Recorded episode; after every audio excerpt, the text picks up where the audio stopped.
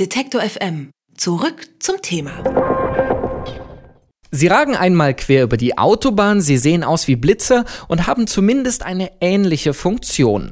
Mautbrücken kontrollieren, ob LKWs auf deutschen Autobahnen ihre Nutzungsgebühr entrichtet haben. Und wenn es nach der CSU geht, dann könnten sie bald auch Pkw überprüfen, zumindest ausländische.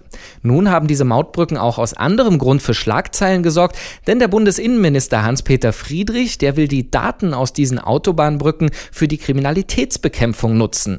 Was sind das aber für Daten und was erfassen diese Mautbrücken eigentlich? Diese Fragen bespreche ich mit Frank Speing, erst im Vorstand der Deutschen Vereinigung für Datenschutz. Schönen guten Tag, Herr Speing. Schönen guten Tag, Herr Hertel. Jetzt haben wir die Eckpunkte oder ich habe die äh, ein wenig erwähnt. Wir reden über diese Mautbrücken. Die sind ja dafür da, die LKWs zu überprüfen. Wenn der Innenminister jetzt sagt, oh, wir könnten ja die Daten noch nutzen, dann stellt sich mir die Frage und ich gebe sie an Sie weiter. Kontrollieren die wirklich nur die LKWs oder machen die schon viel mehr? Also rein technisch ist es so, dass die Mautbrücken jedes Fahrzeug, egal welcher Art, fotografieren. Das heißt, Sie fahren mit Ihrem Auto über die Autobahn, Sie kommen an einer Mautbrücke vorbei, Sie werden fotografiert.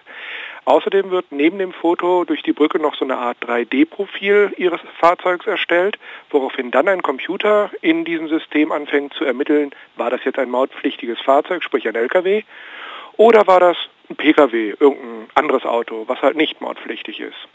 Und dann ist die Aussage im Raum, dass dann die Fotos von den Fahrzeugen, die nicht mautpflichtig sind, innerhalb von ein, zwei, drei Sekunden wieder gelöscht werden. Damit das Thema also durch ist. Die Fahrzeuge, die mautpflichtig sind, die werden dann verglichen, ob in deren Maut-Computersystem entsprechend schon das Fahrzeug angemeldet ist. Wenn das angemeldet ist, dann werden auch die Daten des Fahrzeuges wieder gelöscht und wenn es nicht angemeldet ist, dann geht das Ganze in eine manuelle Nachkontrolle, sodass dann halt irgendjemand ermittelt, wie viel Maut denn dieses Fahrzeug zu bezahlen hätte und warum sie es bis jetzt nicht getan haben. Also prinzipiell wird jedes Fahrzeug, das in diesem Land unter seiner Brücke durchfährt, fotografiert. Ja. Okay, und diese Daten werden dann gelöscht, zumindest das sagt Toll Collect, die Firma, die dafür zuständig ist. Wird ja. das denn überprüft extern?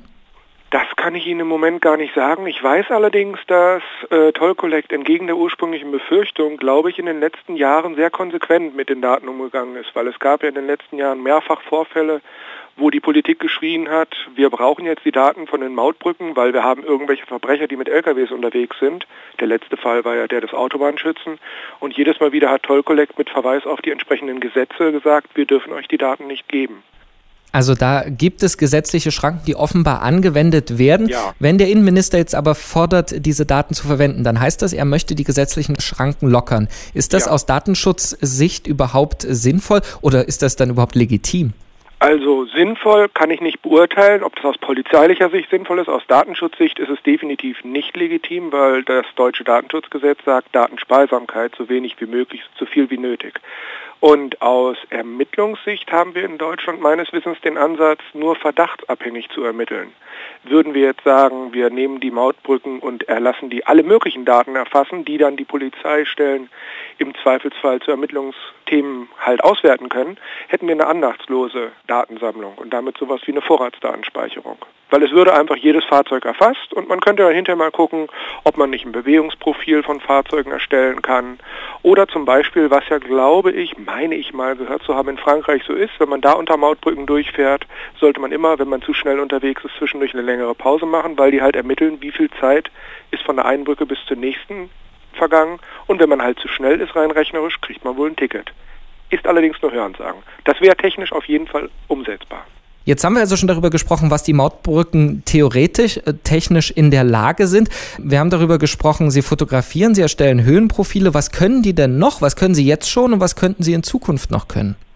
Also was Sie jetzt schon können und was Sie auch können müssen, ist, dass Sie bei den Fahrzeugen, die Sie als mautpflichtig erkannt haben, die Nummernschilder erkennen und diese Nummernschilder dann abgleichen ich sagte es ja eben schon, damit dann verglichen werden kann, ist für dieses Fahrzeug entsprechend schon eine Mautgebühr bezahlt worden. Und damit kann man natürlich wunderbare Bewegungsprofile von jeglicher Art von Fahrzeug machen, denn die Kfz-Daten werden ja momentan nur verworfen. Und es ist wohl momentan in der Entwicklung, weil sich die Software entsprechend weiterentwickelt hat und auch die Technik entsprechend weiterentwickelt hat, dass diese Mautbrücken auch demnächst vielleicht Gesichtserkennung könnten. Und wenn das dann der Fall wäre, weil vom Technischen ist es sicherlich kein Problem, ob man die Mautbrücken dafür umrüsten muss, weiß ich nicht. Dann würde man nicht nur wissen, welches Fahrzeug sich quer durch Deutschland bewegt, sondern auch noch, wer drin sitzt, zumindest auf dem Fahrer- und Beifahrersitz. Und damit könnte man dann tatsächlich Personenkontrollen durchführen und genau Bewährungsprofile von einzelnen Personen machen. Was die Polizei sicherlich sehr spannend finden würde. Aber auch hier wieder anlachtslos Vorratsdatenspeicherung geht aus Datenschutzsicht erstmal gar nicht.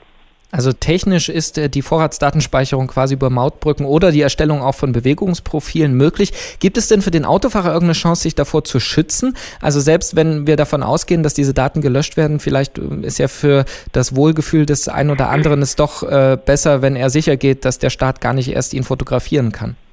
Also grundsätzlich hat der Bürger jedes Mal sprechen wir mal nicht vom Bürger, sprechen wir mal vom Betroffenen, so sagt das Datenschutzgesetz, die Möglichkeit zu sagen, ich möchte gerne ein Auskunftsersuchen stellen, ich möchte wissen, welche Daten habt ihr von mir.